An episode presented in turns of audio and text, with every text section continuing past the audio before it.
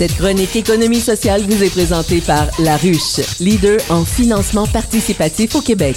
Financez votre projet ou votre idée sans vous endetter grâce à laruchequebec.com. 7h34 en ce mardi 5 décembre 2023. Bonjour David Miljour. Bonjour Charles Gaudreau. David Miljour, on le rappelle, directeur au pôle de l'économie sociale de l'agglomération de Longueuil. T'es pas contre le privé. Tu nous as dit ça la semaine dernière, puis j'ai pris la balle au bon. J'ai dit, il faut que tu nous en parles, il faut que tu nous expliques pourquoi. Non seulement dans les écoles, mais aussi euh, en santé. Oui, tout à fait. Ben euh, puis, euh, ben, je sais très bien que ça va faire une onde de choc dans mon milieu. Je, je vais me faire parler probablement par plusieurs personnes euh, qui m'entourent ou dans d'autres pôles à travers le Québec. Mais puis, moi aussi, moi aussi, David. Explique-nous. Vas-y. ben, je, je, vais expliquer un peu. Euh, pour commencer en éducation, où il y a plusieurs personnes qui sont plus attitrées à la gauche, qui mentionnent que, bon, il faudrait arrêter de subventionner les écoles privées. Or, tu sais, j'ai été commissaire scolaire pendant sept ans. Euh, j'ai vu beaucoup de choses qui s'est passé au centre de service scolaire. Et euh, ce qu'on peut voir, c'est que si on arrête de financer les écoles privées, ça va augmenter significativement la facture d'inscription pour les parents pour inscrire leur enfant à une école privée. Donc, plusieurs on parle d'à peu près, les derniers chiffres que j'ai vus, c'était 63% des parents qui inscrivent leurs enfants au privé vont les envoyer dans le public et on sait déjà que nos écoles sont archi pleines présentement. On a même euh, des, des ce qu'on dit les fameuses roulottes, mais les unités mobiles d'enseignement dans les cours d'école. Le ministère peine à construire suffisamment de bâtiments pour euh, desservir toutes les clientèles. On s'entend là même, surtout en, milieu urbain, là, où on a un, grave déficit de classe. Ça, c'est sans compter la pénurie de personnel. On le voit aujourd'hui présentement, c'est avec la grève ou.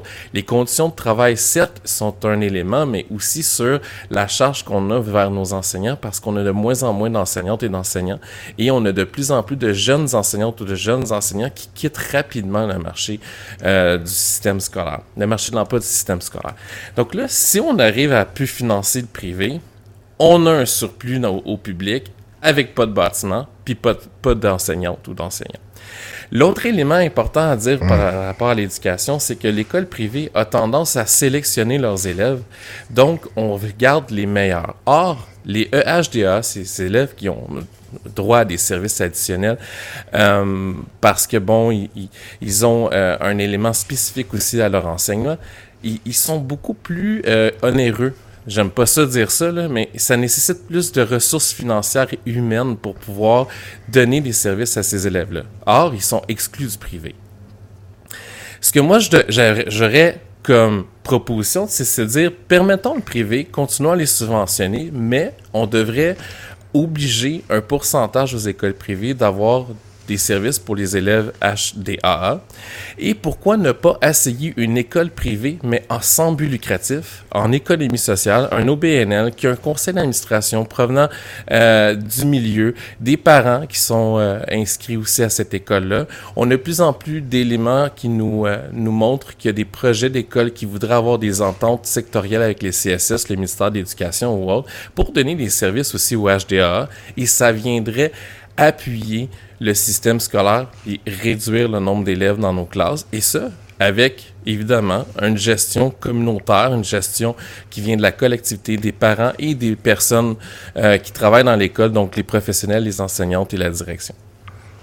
OK, ça se défend. Ça se défend, mais encore là, euh, non, enfin, continue. L'idée d'une entreprise d'économie sociale, je veux bien, mais ne crois-tu pas que ça crée deux groupes de citoyens quand même, et c'est ça qui dérange, euh, euh, et, avec des, des, comment dire, des, des, des, professeurs qui sont réduits à gérer des classes où les meilleurs ne sont pas nécessairement. Ben, en, en, effet, mais en fait, c'est déjà le cas. Et c'est pour ça ma proposition, c'est d'un, euh, d'un élément, on continue à financer le privé tout en leur donnant sur condition qu'ils donnent des services au HDA. Donc, ça va réduire la pression sur le système public et des enseignantes et des enseignants. Et on pourra avoir un développement d'un autre type d'école qui est pas privé, c'est-à-dire par société par action ou de droit individuel, qui viendrait justement réinvestir ce surplus dans les conditions de travail de l'équipe, mais aussi dans les installations. Et ça, on le voit, c'est un gros problème au public. La rénovation euh, des bâtiments, la construction de bâtiments, mais aussi les conditions de travail qu'on a et on offre à nos enseignantes et nos enseignants. Donc, il y aurait un élément qui viendrait un peu bouger le marché et qui viendrait surtout appuyer euh, les enseignantes, les enseignants et tout le, euh, système scolaire, même au niveau public. Mhm. OK. OK. Ben, je veux t'entendre en santé maintenant. Oui, ben en santé, ça c'est un autre élément. Comme tu as su, euh, on travaille sur euh, une, clinique de proximité dans Longueuil et on avait euh, évalué le modèle coopératif au départ et c'est extrêmement difficile de rendre rentable un modèle de coop santé, malgré qu'il y en a partout au Québec, dans un milieu urbain. Parce que, euh, évidemment, le membership sera pas au rendez-vous considérant la, grande euh, offre médicale et de santé euh, dans les milieux urbains, notamment les GMF ou autres, mais surtout parce que le ministère de la Santé ne reconnaît pas une coopérative santé comme étant un, un, un octroi de service sur le terrain parce qu'une coopérative dépend du ministère de l'Économie. Donc déjà là, il y a déjà une entorse ici, c'est-à-dire deux ministères ensemble qui ne se parlent pas nécessairement. Et donc, la viabilité est un défi pour financer surtout les professionnels de la santé euh, qui sont euh, au sein des coopératives, soit l'IPS, la fameuse infirmière praticienne. Euh, donc, on a vraiment là, en contrepartie des GMF qui sont des cliniques qu'on décrit comme privées parce que c'est des sociétés par action ou associations avec des associés, sociétés de dépenses aussi. Euh, donc, eux, ils ont droit à une subvention de 30 000 dollars euh, pour donner euh, des éléments à l'IPS et le, salaire de l'IPS est aussi financé. Donc, on voit que aussi la réédition doit se faire par un médecin ou également un pharmacien ou une pharmacienne, on donne très très peu de latitude aux infirmières qui pourtant est, vraiment le service de première ligne qui est en contact avec les citoyennes, les citoyens, les patients ou autres. Et moi, ce que j'aurais envie de mentionner, c'est que si on faisait un peu de ménage dans cette règle d'administration-là, considérant que le GMF est déjà un élément privé de notre santé, pourquoi ne pas offrir la possibilité qu'un OBNL ou une coopérative vienne ajouter des services complémentaires plutôt qu'avoir euh, juste la médecine générale à tous les coins de rue dans un, un endroit comme Longueuil, par exemple, où on a vraiment une forte population. Donc, il y a, un autre élément ici où, euh, autant en éducation qu'en santé, l'économie sociale peut jouer un rôle de vecteur, mais jouer un rôle complémentaire et donner des services additionnels, des services différents, des services diversifiés à tous les types de clientèle qui auraient besoin d'avoir soit une école en OBNL euh, ou soit euh, des services en santé à proximité de chez eux avec des éléments qui sont spécifiques. Si je te comprends bien, donc, tu es en faveur du privé, mais avec un mais. Oui, un, un mais assez euh, écrit en majuscule. Mais tu ouvres la porte quand même à euh, l'ouverture de cliniques, l'ouverture d'écoles qui vont euh, engranger de l'argent puis qui vont qui qui qui veulent qui qui j'allais dire assoiffés qui seront assoiffés de profit mais qui vont faire de l'argent là sur puis on paye déjà quand même pas mal de taxes, tu trouves pas? Ben en même temps, Charles, c'est déjà le cas. On a déjà des écoles privées. Oui. Euh, juste à Saint-Lambert, il y a une forte concentration sur une seule rue. Mais on parle aussi de, de GMF qui sont déjà euh, à tous les coins de rue en travers euh, les, les quartiers de Longueuil ou de l'agglomération.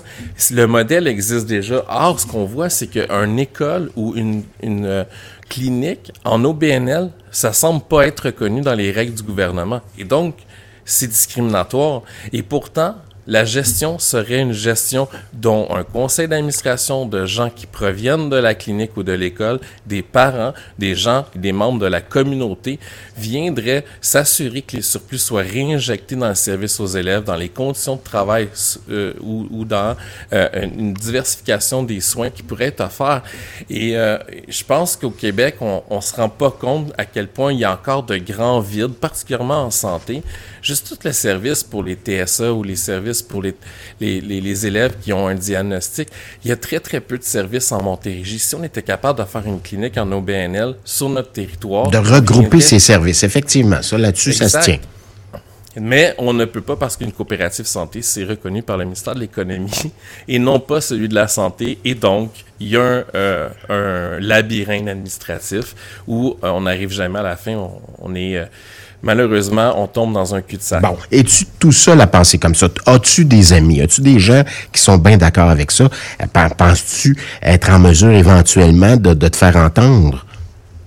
J'ai quelques personnes qui sont euh, effectivement d'accord, mais ça leur a pris euh, deux ou trois repas avec une bouteille de vin pour comprendre ma position. Mais euh, je, je, suis tenace, tu me connais. Je vais continuer à parler de cette position-là et donner plus de, de latitude aux entreprises d'économie sociale qui veulent s'impliquer, s'engager pour le bien des élèves ou le bien des patients. Parce que je trouve ça hyper important, d'autant plus que le modèle est déjà monté. Là. OK. Ben écoute, euh, tu nous en reparleras un autre tantôt. Avec plaisir. On va réfléchir à ça. Il y a matière à réflexion là-dessus. Merci, David Miljour. Avec plaisir. Passe une belle semaine, David Miljour, directeur au pôle de l'économie sociale de l'agglomération de Longueuil.